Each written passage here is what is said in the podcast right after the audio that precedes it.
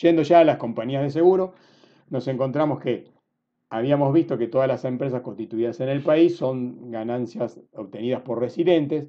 Entonces, en este caso, eh, normalmente las compañías de seguro lo que aseguran y tratan de mitigar esos riesgos que hablamos de este fenómeno del miedo que el capitalismo un poco provoca, son los riesgos que tenemos sobre bienes, que tenemos miedo de perderlos, o sobre la propia persona, sobre la vida de las personas.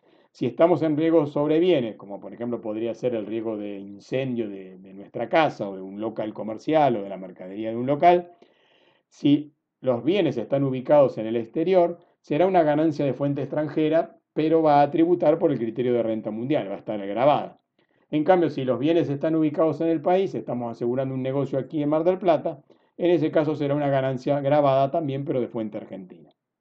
En cambio, si nos referimos a los riesgos sobre personas, los clásicos seguros de vida, es decir, que se pagará si la persona fallece o si llega con vida a tal edad. En ese caso, si el, asegurado es un residente en el país, será una ganancia grabada de fuente argentina. En cambio, si el asegurado es un residente en el exterior, será una ganancia grabada de fuente extranjera, pero todas estarán alcanzadas por el criterio de residencia.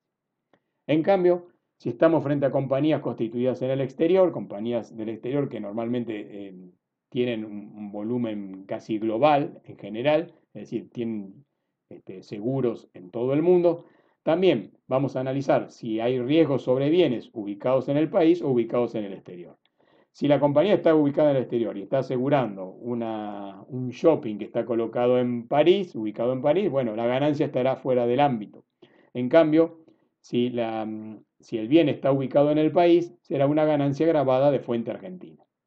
En cambio, si estamos haciendo seguros sobre personas y entonces hacemos un seguro sobre el presidente de la nación argentina, esa ganancia que hicimos con la compañía del exterior será una ganancia grabada de fuente argentina, mientras que si esa empresa del exterior está asegurando la vida de Donald Trump, será una ganancia de un no residente y entonces será una ganancia que nos encontraremos fuera del ámbito del impuesto. En particular, la ley cuando se trata de seguros marítimos, ahí utiliza como criterio de referencia la matrícula del buque. Entonces, si va a asegurar el barco en sí, digamos decir que aquí el asegurado es la compañía naviera dueña del barco, si el barco es de matrícula argentina, lo trataremos como una ganancia de fuente argentina. En cambio, si el barco es de matrícula extranjera, será una ganancia de fuente extranjera. En cambio, en los seguros sobre mercaderías, es decir, aquí lo que estamos asegurando es la mercadería que va dentro del barco y el asegurado ya no es el dueño del barco, sino puede ser la persona que lo transporta, o también puede ser la compañía naviera en su caso. Si las mercaderías fueron embarcadas con puerto de salida en la Argentina, esa operación marítima de seguros será una ganancia de fuente argentina. Y si fueron embarcadas en el exterior, por más que el puerto de llegada sea en la Argentina, será una ganancia de fuente extranjera. Siempre tomamos como criterio para todo el puerto de salida en el país. Bien, y el artículo 11 entonces establece que el criterio este, que son de fuente argentina, los seguros que cubran riesgos establecidos en la República, cuando se refiere a bienes, y cuando se refiere a personas, si las personas son residentes. Ya la segunda parte del artículo 11, segundo párrafo, habla de los casos de cesiones a compañía del, del exterior. ¿Qué ocurre? Cuando nos encontramos con un seguro contratado por una compañía argentina, aun cuando esa compañía vive del miedo de los demás, es decir, de los asegurados, puede ocurrir que también tenga sus propios miedos. Imaginémonos que, por ejemplo, se trata de un seguro que cubre el, shopping Aldrey y a todas las personas que transitan por él. Bueno, seguramente si ocurriera algún siniestro, el monto a cubrir este, del, del riesgo que pudiera ocurrir con semejante construcción y las personas que transitan en él podría ser que el monto del siniestro fuera muy alto. Entonces la empresa decide reasegurarse y convertirse de asegurador en asegurado y trasladar parte del riesgo a una compañía más grande del exterior.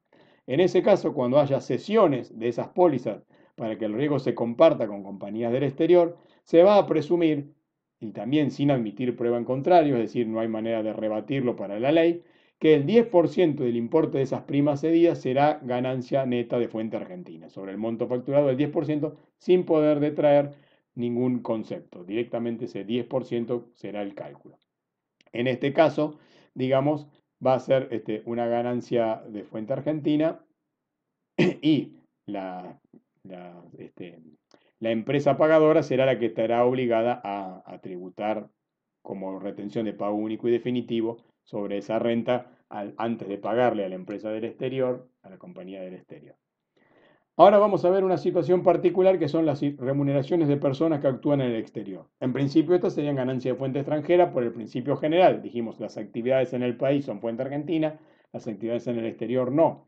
Sin embargo, aquí hay una excepción a ese principio y dice que las remuneraciones o sueldos de miembros de directorios, organismos y consejos de entes constituidos en el país que trabajen permanentemente en el exterior van a ser ganancias de fuente argentina. Entonces, si nos encontramos que eh, la empresa marplatense Cabrales Sociedad Anónima decide poner una sucursal en Chile y envía a uno de los miembros de su directorio a Chile y él se queda viviendo en Chile, los sueldos que cobra permanentemente en Santiago de Chile van a ser ganancia de fuente argentina, a pesar que la actividad se desarrolla permanente en el país, si estamos hablando de los miembros del directorio.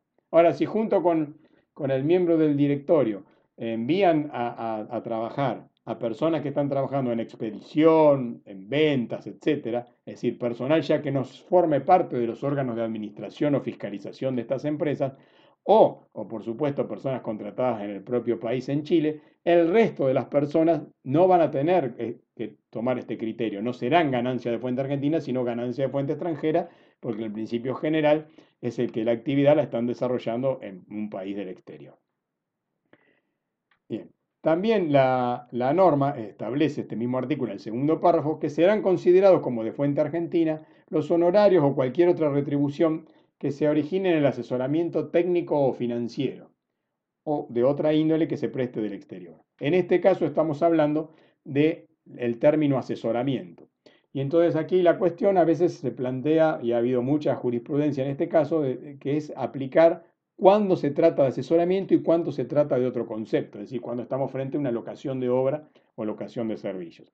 En general, este concepto de asesoramiento significa que cuando el, honorario este, está involucrado, que la persona especialista envíe un dictamen, un consejo sobre cómo resolver alguna cuestión, y entonces ahí estamos hablando de esos consejos, recomendaciones o cuestiones técnicas que estarían dentro del concepto de asesoramiento. Pero se confunde, por ejemplo, con lo que sería una locación de obra. Es decir, si, por ejemplo, alguien contrata, como por ejemplo se contrató aquí en los edificios en la costa, a César Peli para hacer este, los edificios sobre la costa, si solamente hay el dibujo de un plano, eso sería una locación de obra. Pero si además existen algunas recomendaciones, como por ejemplo cómo hacer para evitar las cuestiones que podrían ser eh, que sea atacado el edificio por una sudestada, o cómo construir este, eh, debajo de lo que hoy es el, sistema de Tandilla, debajo de la piedra, y cómo hacer para desarrollar esa tarea, ahí entonces nos encontramos con un asesoramiento técnico. Hay un dictamen 10 del 2007 donde aparece el fisco opinando sobre esta cuestión que siempre ha dado lugar a conflictos. Bien, y por otro lado, el artículo 21 y 22 del decreto reglamentario también hay otra cuestión del trabajo personal realizado en el exterior, que estas son las personas que están viviendo en el exterior pero son contratadas por el Estado argentino que le paga sueldos para trabajar para el Estado argentino. En ese caso se, entiende que hay una extensión del ámbito territorial de la fuente porque el contratante es el propio país Argentina. En ese caso, cualquier función que tenga alguien que se le es encomendada por el, por el país, va a considerarse esas rentas, aunque estén viviendo en el exterior, apartándose del criterio general de la fuente como rentas de fuente argentina.